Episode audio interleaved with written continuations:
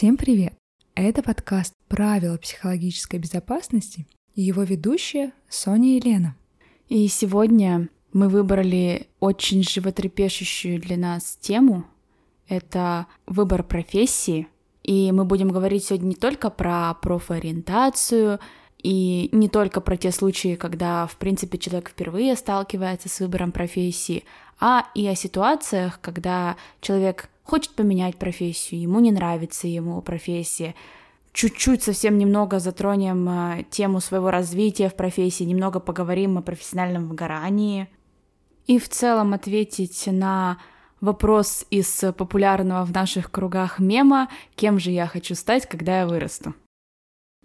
Данный выпуск про профориентацию получился слишком длинным, поэтому мы решили разделить его на две части, и сейчас, получается, вы прослушаете первую часть.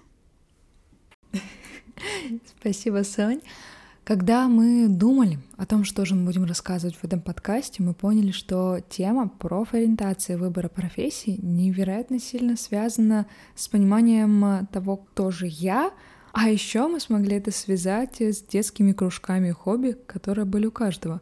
И первый наш вопрос звучит так. Почему для нас выбор профессии — это некоторая боль? Лично для меня выбор профессии неразрывно связан с моей идентификацией, и он также неразрывно связан с какими-то моими достижениями в жизни. Как мы говорили в предыдущем выпуске про наши достижения, про наши ожидания от себя. Это очень важная сфера личности, и лично для меня выбор профессии это некоторое достижение, которого я хочу добиться к скольки-то годам. Я правильно понимаю, что профессию ты еще не выбрала? Да, абсолютно верно в свои года я все еще человек, который не выбрал профессию, и сегодня, можно сказать, в нашей небольшой дискуссии я буду отстаивать точку зрения, что нормально не определиться с профессией к какому-то возрасту, нормально менять профессию. Вообще в целом нормально не знать, кто ты, и пытаться найти себя. И чуть поговорим о том, почему же выбор профессии на всю жизнь — это утопия. И пока Соня говорила, мне сразу же захотелось разграничить понятия работа и профессия. Потому что у нас у обеих есть работа. То есть, когда Соня говорит, что она в поиске профессии, это не значит, что она просто так сидит без дела. Как будто бы для нас, в нашем понимании, работа — это то дело, то место, где ты можешь получать деньги за свой интеллектуальный, физический вклад, временной вклад. А профессия — это что это? Это самореализация? А профессия, да, как будто бы это что-то из сферы самоопределения, самореализации. Это что-то, где ты можешь максимально применить навыки, которые у тебя есть, приложить свои личностные качества, которые у тебя есть, и получить результат, который бы тебя эмоционально удовлетворял. Мне кажется, вот э, небольшое различие работы от профессии. Лена, подскажи, пожалуйста, почему для тебя выбор профессии тоже боль? Потому что как будто бы ты определилась с профессией, и ты психолог. Я не хочу сейчас звучать как человек, который докапывается до мелочей, но это то, как я сейчас ощущаю себя внутри моей же жизни. Да, я поняла, что я хочу быть психологом, я развиваюсь в этой профессии, но даже внутри психологии есть невероятно много разветвлений. То есть можно быть психологом в каком-то общеобразовательном учреждении, можно быть консультирующим психологом, психологом в науке, психологом-коучем в бизнесе. И это вообще не полный список того, а, кем же можно быть внутри психологии. А теперь мы начинаем углубляться еще сильнее. То есть сейчас я ориентирована на то, чтобы быть консультирующим психологом. Но оказывается, в рамках любой профессии ты очень зависим от того, как же выстроена культура компании и от того, где именно ты работаешь. И поэтому, будучи даже консультирующим психологом, в разных компаниях ко мне предъявляются разные требования, это абсолютно разные условия труда. И общими словами, да, я делаю там примерно одно и то же. Но если вот всматриваться в то, как начинает выстраиваться мой день, вообще моя жизнь, как я все это планирую в зависимости от того, где же я работаю, даже в рамках одной профессии, это абсолютно разные пути. И даже в рамках них мне все еще нужно искать себя. То есть при устройстве на работу мне надо понимать каждый раз, сколько часов я готова тратить на каждую конкретную задачу. А мое начальство понимает ли, что у каждой задачи есть какое-то временное разграничение, Это я сейчас говорю про какие-то формальные признаки моего поиска себя внутри профессии, а есть же еще вот эта вот состыковочка, что внутри психологии наилучшим образом может отразить меня как личность. И это тоже невероятно сложно найти. Когда я пришла только в психологию, начала обучаться в СПБГУ, я очень хотела стать научным психологом. Я стажировалась в лаборатории, я уделяла очень много времени этому. И сама идея работать в науке мне все еще невероятно приятна. И, возможно, однажды я к этому приду. Однако, когда я стала слушать, кстати, тоже подкасты психологов, которые работают в науке, я поняла, что сам их быт, сама их повседневная деятельность меня абсолютно не устраивает. То есть это частые переезды, это отсутствие стабильности, потому что это постоянная борьба за то, чтобы выиграть грант, который может обеспечивать твое исследование и твое же существование. Это достаточно частая работа в разных коллективах, потому что как только грант заканчивается, скорее всего, этот проект в лаборатории закрывается, ты присоединяешься к новой команде, возможно, ты переезжаешь в новую команду, в новую страну, если есть такая возможность. И я поняла, что как бы привлекательна для меня ни была научная психология, оказывается, вот эта жизнь научного психолога не идеальна для меня. И поэтому тема выбора профессии, она для меня до конца не исчерпана. Я даже в рамках одного направления продолжаю искать себя. Мне кажется, ты очень классно описала вот этот следующий шаг э, перехода в профессию, в которой тебе уже интересно, потому что, да, действительно, когда ты примерно ориентируешься, где бы тебе было интересно, чем бы ты хотел заниматься, вопросов как будто появляется даже больше, потому что сейчас у меня, как у человека, который находится в поиске, у меня просто, если говорить образно, у меня есть э, какое-то чистое поле в голове, и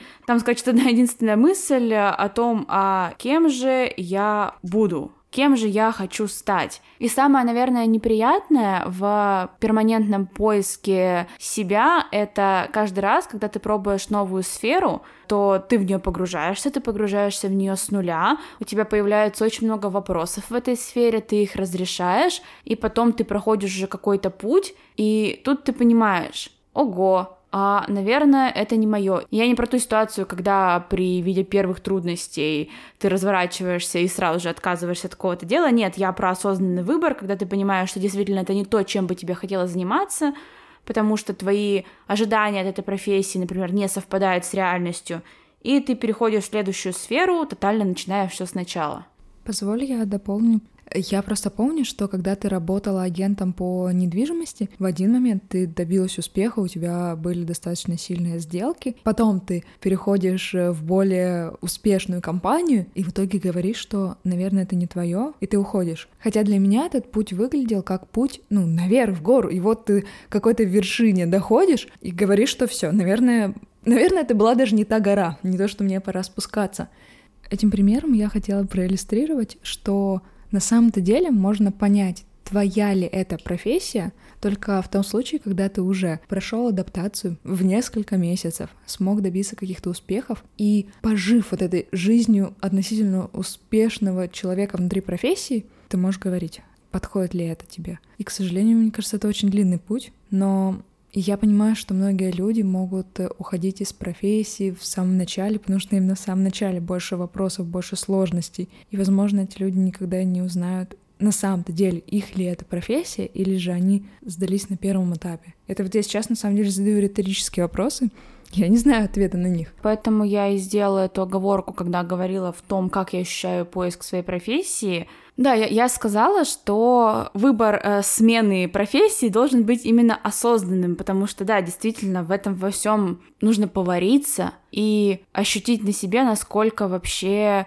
твоя эта сфера или не твоя, потому что в целом, да, период адаптации, как ты правильно сказала, длится три месяца, это не рандомная дата, это срок, который принят в психологическом сообществе, в трудовом сообществе, и именно вот прожив эти первые три месяца, которые, скорее всего, будут очень сложными, скорее всего, вы будете разбираться с огромным количеством новых задач, и находясь вот в этой небольшой эмоциональной и интеллектуальной мясорубке, очень трудно оценить, насколько вообще вам подходит то или иное дело.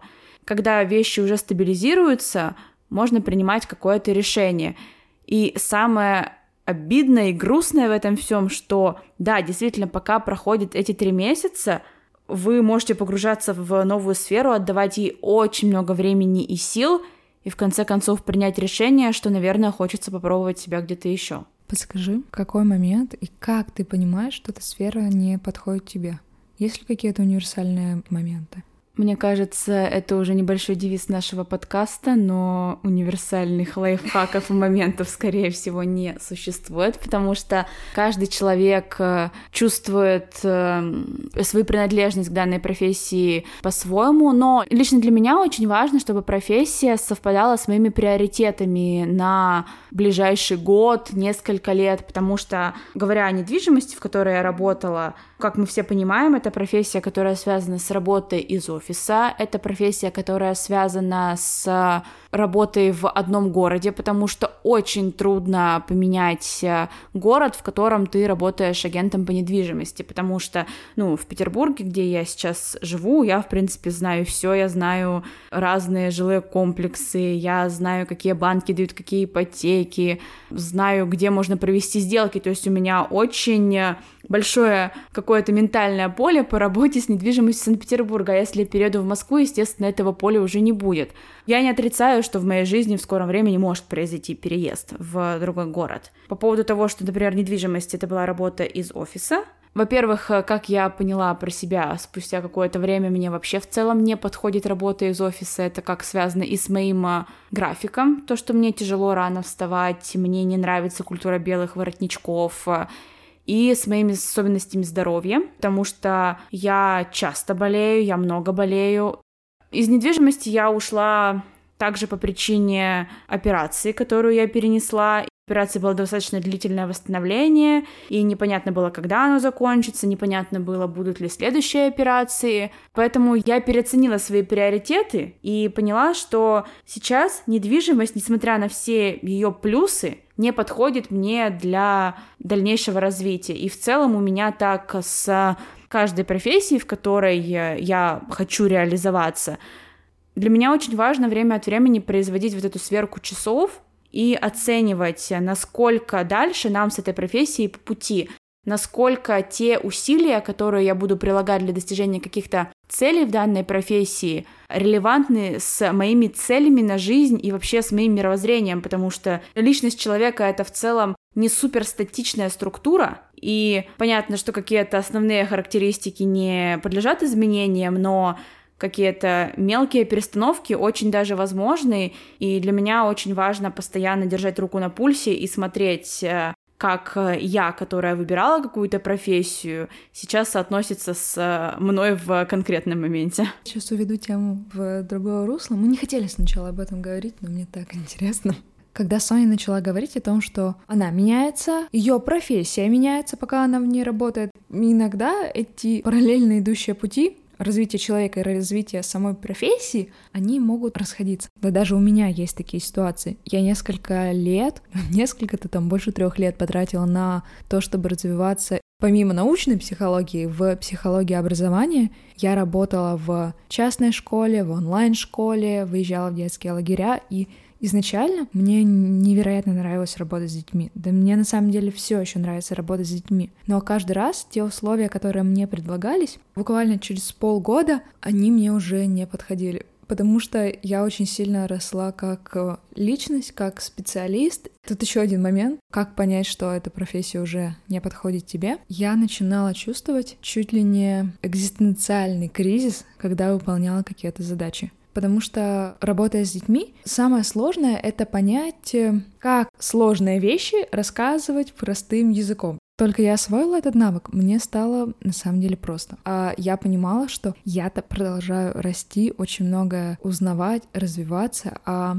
дети, с которыми я работала, ну, естественно, они тоже быстро развивались своими темпами в своем направлении, но я как будто бы уже могла им дать слишком много, и профессия стала очень узкой для меня, то есть мне внутри нее стало тесно. И сейчас, когда я, да даже на собеседованиях могу рассказывать, что я внутри психологии, внутри одной профессии делаю переход, это уже может восприниматься не очень корректно, как будто бы я не определилась, у меня нет конкретной цели, То есть это что-то, связанное с отсутствием социального поощрения, про которое мы говорили, и даже переход внутри одной профессии на самом деле очень сильно усложняет э, мне жизнь, потому что мне каждый раз на собеседованиях ну, нужно рассказывать, что да, в моей биографии есть эта ветвь развития в психологии, в которой я работала с детьми. Но нет, это не делает меня более, не знаю, несовершенным психологом, консультантом для взрослых. И когда я это сейчас говорю, меня опять начинают переполнять эмоции. Я даже не хотела, мне кажется, об этом говорить, потому что это как будто бы для меня что-то стыдное, как будто бы я не определилась, не поняла себя. Есть такая фраза «перебежчица». И поэтому мне очень хочется, на самом деле, в рамках этого подкаста пробовать нормализовать уход из профессии или же переход внутри профессии и сделать это чем-то непостыдным. И сейчас мы все дружно взяли и представили мое резюме, учитывая, сколько сфер деятельности я меняю. И я скажу честно, я меняю сферы деятельности кардинально. Это не переход в рамках одной профессии. Мне кажется, я уже сталкивалась с этой дилеммой, потому что, конечно, у работодателей неизменно возникают вопросы, почему, например, после недвижимости вы попали в маркетинг, как это вообще произошло. Во-первых, я стараюсь отвечать на эти вопросы честно, потому что это действительно то, как строится моя личность, это действительно то, как я пытаюсь вырасти в рамках своей личности, и я не вижу причин это скрывать. Немного затрону сейчас такую тему. Мне кажется, что в 21 веке стандарты того, что человек должен проработать минимум один год на должности для того, чтобы понять, какой он работник, немножко устарели. Э, я это тоже сейчас э, взяла не с потолка, эту цифру один год. Это действительно стандарт HR, и я много раз слышала об этом на собеседованиях сама, когда мне задавали вопрос, например, почему вы проработали полгода на вакансии, 8 месяцев на вакансии, то есть почему вы не добили этот год. Мне говорили, что вот этот показатель недобивки этого года сигнализирует многим работодателям о том, что я ненадежный сотрудник. Тут действительно мне хочется задать такой вопрос. Насколько надежность сотрудника в 21 веке вообще может определяться временем его работы в компании, если мы, условно говоря, вычеркнули этот э, адаптационный период в три месяца? А еще у меня сразу же вопрос, а мы ищем каких сотрудников? Неосознанных, но усидчивых или же осознанных, думающих о своей жизни и способных делать выбор? И в целом те тенденции, которые мы видим сейчас э, среди моих сверстников, э, в целом среди людей нашего поколения, показывают, э, что для нас не настолько важно остаться в какой-то профессии, то есть проработать долго, выработать стаж. Для нас именно важно найти не то что дело своей жизни, найти какую-то профессию, которая будет максимально откликаться для нас в моменте. И мне кажется, что в таком подходе мы максимально эффективные работники, потому что там, куда мы зашли с интересом, туда, куда мы зашли с желанием развиваться в профессии, как будто бы мы будем работать гораздо эффективнее людей, которые пытаются выработать стаж. И мне кажется, мы плавно перешли вообще к вопросу, а в современном мире возможно ли выбрать одну профессию и на всю жизнь. Потому что нам кажется, что нет. Во-первых, потому что рынок труда очень быстро меняется, очень быстро вообще как будто происходят все изменения в мире.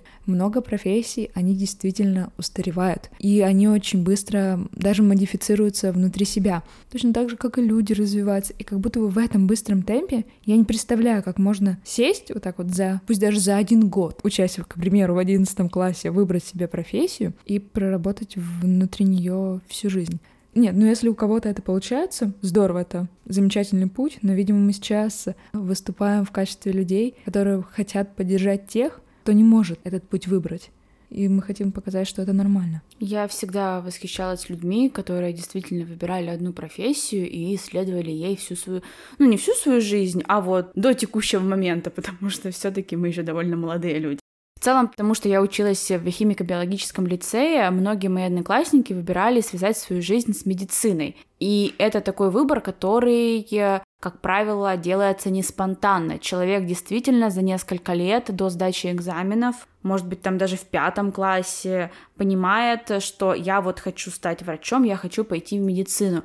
И он как будто бы планомерно идет к этой цели, потому что для поступления в хорошие медицинские вузы нужны хорошие проходные баллы, нужны олимпиады. И в целом нужно психологически понимать, на что ты идешь. То есть э, это не 4 года бакалавриата, как, например, в профессии в нашей, в психологии, для получения первой ступеньки образования. И поэтому, да, я всегда восхищалась этими людьми, которые знают, чего они хотят, и это действительно их выбор.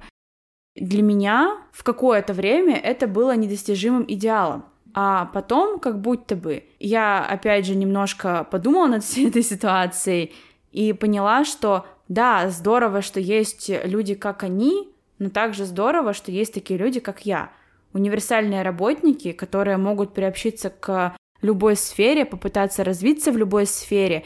И мне кажется, если подойти к этому подходу с умом, то в итоге можно стать очень э, квалифицированным кадром, который хорошо интегрирует между собой знания из разных сфер. И как раз сейчас когда я понимаю, что моя психика, какие-то мои стремления, мои желания загнали меня в такую ситуацию, что я меняю профессии после адаптационного периода, и теперь я стараюсь как можно больше пытаться интегрировать знания из разных профессий друг в друга для того, чтобы создать что-то новое, даже при устройстве на работу, например, получить преимущество над теми кандидатами, которые развивались в какой-то профессии планомерно. Кажется, не рассматривала эти плюсы. Но пока ты говорила, я подумала, что сейчас еще очень много больших э, корпораций, которые сами взращивают себе сотрудников. Насколько я понимаю, системы работы по типу Икеи, Макдональдса... Вкусная точка. Эти системы настроены таким образом, что туда может прийти человек, практически без образования, и он может вырасти внутри экосистемы, которую создает корпорация. И таких корпораций невероятно много. И получается, что в рамках этой действительности не такой большой смысл приобретает э, высшее образование в определенной сфере. Потому что никто не сможет тебя научить быть э, хорошим сотрудником в Икее, потому что таких знаний их нет, они есть внутри экосистемы Икеи. И я это веду к тому, что выбор себя в рамках профессии в одиннадцатом классе, в ВУЗе, он может быть абсолютно нерешающим. Потому что когда вы выбираете вуз, у вас очень ограниченный список вузов, ну, в плане он конечный, точно так же, как и конечный список факультетов, на которые вы можете подать заявку. И оказывается, что очень многие профессии, которые существуют в нашем мире, в которых тоже можно быть успешными, а они даже не имеют какого-то вуза для своего образования. И поэтому вот тот путь, который есть у Сони, он абсолютно замечателен тем, что она может смотреть шире на этот мир и выбирать абсолютно разные пути. То есть она не скована одной профессией. Да, есть такая довольно популярная фраза «найди себе дело по душе, и тебе не придется работать ни дня в своей жизни». И лично мне со своей позиции кажется, что эта фраза немножко пропитана какой-то токсичностью, потому что как будто бы в эту фразу заложено, что есть какое-то дело твоей жизни, что-то идеальное, и оно существует, и ты просто не нашел его. И, может быть, ты какой-то не такой, что ты это не нашел. Ты, может, не стараешься достаточно для того, чтобы ты не нашел дело своей жизни как будто бы эта фраза заточена на то, чтобы бросить вообще все, что ты имеешь сейчас, все твои наработки, все твои достижения в какой-то сфере и просто отправиться за тем метафорическим делом твоей жизни, которое как будто бы принесет тебе райское наслаждение. Не то, что эта фраза пропитана излишним карьеризмом, скорее это про, наверное, излишний перфекционизм, про то, что ты должен найти вот тот маленький идеальный пазл среди миллиардов пазлов, и как будто бы он должен сложиться. А мне кажется, что это фраза про ложные надежды, потому что даже если мы представляем ситуацию, что человек свое хобби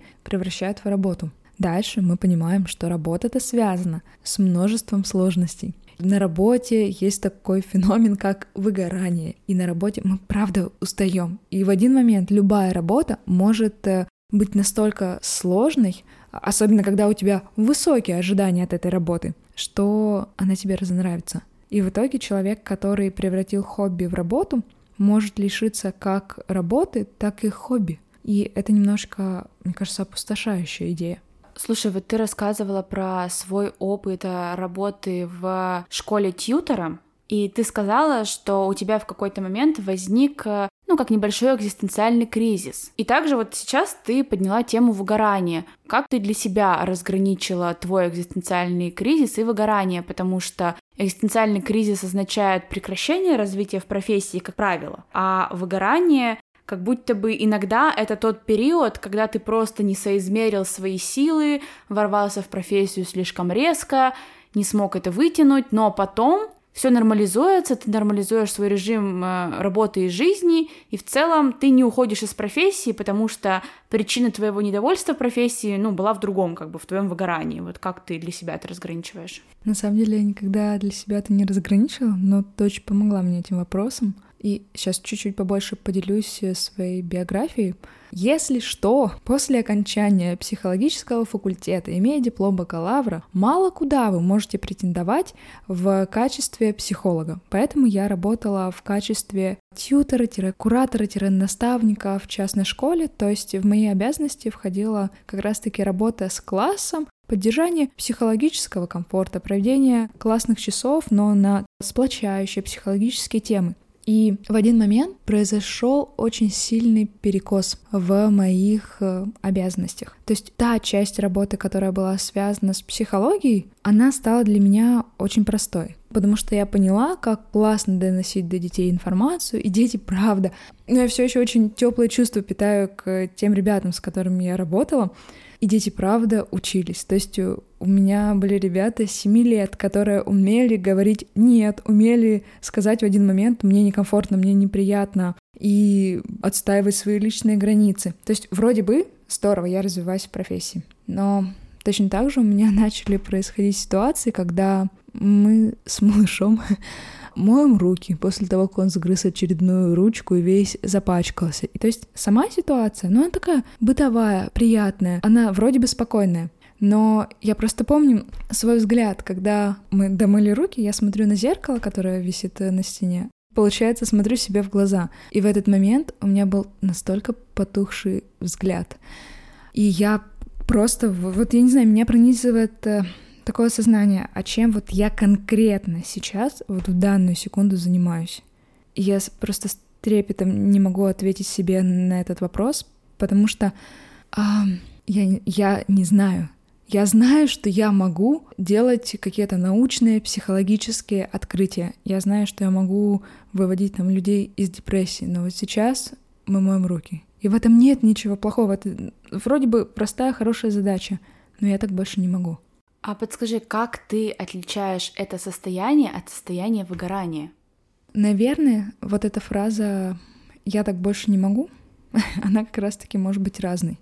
Если бы я в моменте представила, что я так устала мыть руки с детьми, если что, это просто одна из задач, задач было множество, но это просто один пример, на котором я сейчас акцентирую внимание, это мое яркое воспоминание. Если бы я смогла сказать себе, ну хорошо, месяц я отдыхаю, никакого мытья рук с детьми, и я дальше спокойно смогу продолжить это делать. Но я не могла представить, что я сейчас поставлю на паузу развитие в этой профессии, а потом обратно вернусь. Потому что я не могла видеть свой личный смысл внутри этой профессии уже практически ни на каком промежутке. То есть даже мысленно я представляю, что я продолжаю это делать, и моментально я теряю себя. Наверное, в этом отличие. Та же внутри выгорания ты можешь вернуться. А когда ты именно экзистенциально теряешь смысл в том, что ты делаешь, как будто бы возвращение в эту часть профессии обозначает чуть ли не маленькую внутреннюю смерть. Здорово, что ты это подметила. Я ощущаю процесс выгорания и понимание того, что это не моя сфера, примерно схожим образом. И для меня вот как раз ключевым моментом является возможность продолжать положительно существовать в профессии. Как будто бы, если я вижу в профессии какие-то свои достижения на перспективу, какое-то светлое будущее, если можно так сказать, тогда я понимаю, что, возможно, это вопрос выгорания, и, возможно, мне сейчас стоит пересмотреть свой образ жизни, свой подход к работе. А если я пытаюсь понять, какое же мое будущее в этой профессии, и все, что я вижу, это остаться на той же должности, а, остаться в том же коллективе. То есть я даже в своих мыслях не могу разрешить себе метить на какую-то карьеру в рамках данной должности, в рамках данной профессии. И вот тут, да, я, наверное, понимаю, что здесь мы ставим красивую точку, и я пытаюсь сделать что-то еще в этой жизни.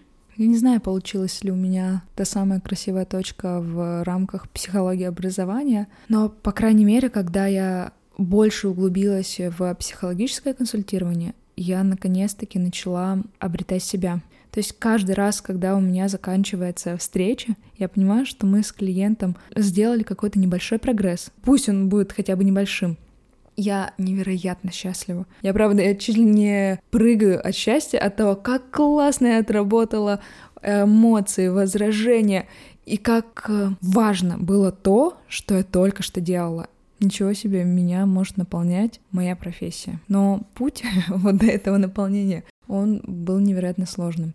А еще, когда я начала говорить про эти вот уходы, ну или из профессии, или же с какой-то ветви развития в профессии, я вспомнила то, как общество реагировало на это. Потому что очень многим казалось, что да, Лен, ну здорово, хорошо же развиваешься в психологии образования. Все так получается складненько. Зачем же уходить? Какой ужас! Я думаю, Соня, что у тебя тоже были такие ситуации. Я вообще в этом понимании супер неправильный ребенок.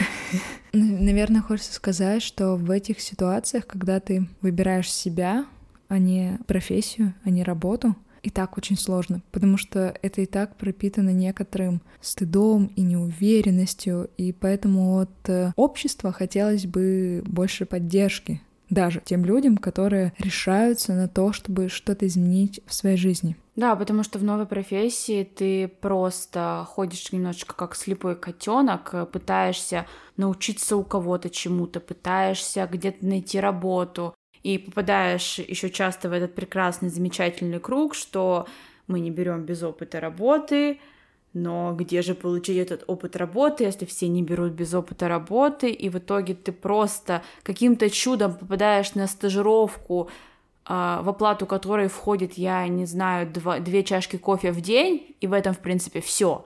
А стажировка, ну, она полный день, а 36 часов в неделю, и в целом ты работаешь за копейки, но убеждаешь себя, что в целом это для твоего развития в профессии, в целом это для твоего будущего, и в итоге еще никто не застрахован от того, что эта профессия тебе не подойдет, и тебе придется из нее уйти и пойти на новую стажировку. Поскольку я на данный момент имею опыт только с российскими компаниями, а опыт с зарубежными компаниями я только буду пытаться приобрести, потому что только сейчас я набираю нужный уровень языка для того, чтобы работать. С англоязычным контентом и на английском языке спокойно общаться. И, возможно, эта ситуация характерна только для российского общества, то есть э, постоянного требования вот этого вот опыта работы для того, чтобы начать э, получать какие-то маломальские деньги — Сейчас это просто какие-то размышления, может быть, в никуда, потому что я просто хочу сказать то, что меня действительно огорчает, то, с чем действительно приходится бороться каждый день, а, когда ты ищешь новую работу с маленьким опытом. Да, действительно хочется поддержать всех людей, которые в такой же ситуации оказались, потому что действительно, мне кажется, мы с вами делаем что-то легендарное каждый раз. Возрождаемся из пепла. А мне хочется обратиться к тем людям, которые знают, что их друзья, их знакомые сейчас э, в поиске новой работы, в моменте смены своей профессии, и сказать, что эти люди сейчас нуждаются не в ваших каких-то советах, а именно в вашей поддержке, потому что надеюсь, что сейчас мы смогли показать, какой сложный путь может проходить человек, по крайней мере, внутренне сложный путь, и что человек в этот момент э, нуждается в поддержке, и что человек в этот момент находится в уязвимой позиции. На самом деле, когда мы говорим об этом, мы очень не хотим вызывать э, сострадание от вас. Это то, какой опыт есть у нас, и мы просто им делимся. Да, мне кажется, абсолютно нормально находиться в поисках работы, даже если это вечный поиск работы. И в целом это просто опыт, который тебя характеризует. И вот мы, по крайней мере мы, те люди, которые сейчас участвуют в диалоге, стремятся найти себя в профессии. Чтобы найти себя в профессии, оказывается, надо понять, тоже я на самом деле. Тема самоопределения, поиска себя, она очень обширная в психологии. Когда мы начали это обсуждать, мы поняли, что самые простые ответы, возможно, кроются в детстве. Как бы это ни звучало в рамках психологии. А как профориентация может быть связана с детством, мы поговорим во втором выпуске. Мне кажется, сегодня у нас получился такой очень обширный диалог на тему поиска себя, на тему выбора профессии. И надеюсь, что какими-то своими историями, какими-то своими замечаниями, какими-то методами, которые мы предложили, у нас действительно получилось э, составить какую-то одну общую картину, как же не запутаться, как же найти себя в этом большом мире. Давайте попробуем составить небольшую методичку самопомощи, ответив на вопрос, что помогает вам понять, что это ваша профессия, и вы готовы в ней оставаться. Мы очень будем ждать ваших ответов в нашем телеграм-канале «Правила психологической безопасности» ссылку на который вы можете найти в описании под подкастом, а также просто вбив эти слова в поиске в Телеграм. Спасибо большое, что все это время были с нами. Надеюсь, э, вам было приятно нас послушать, и, возможно, у вас появились какие-то инсайты от этого диалога, мы были бы очень рады. А с вами были правила психологической безопасности и их ведущие Лена и Соня. Пока!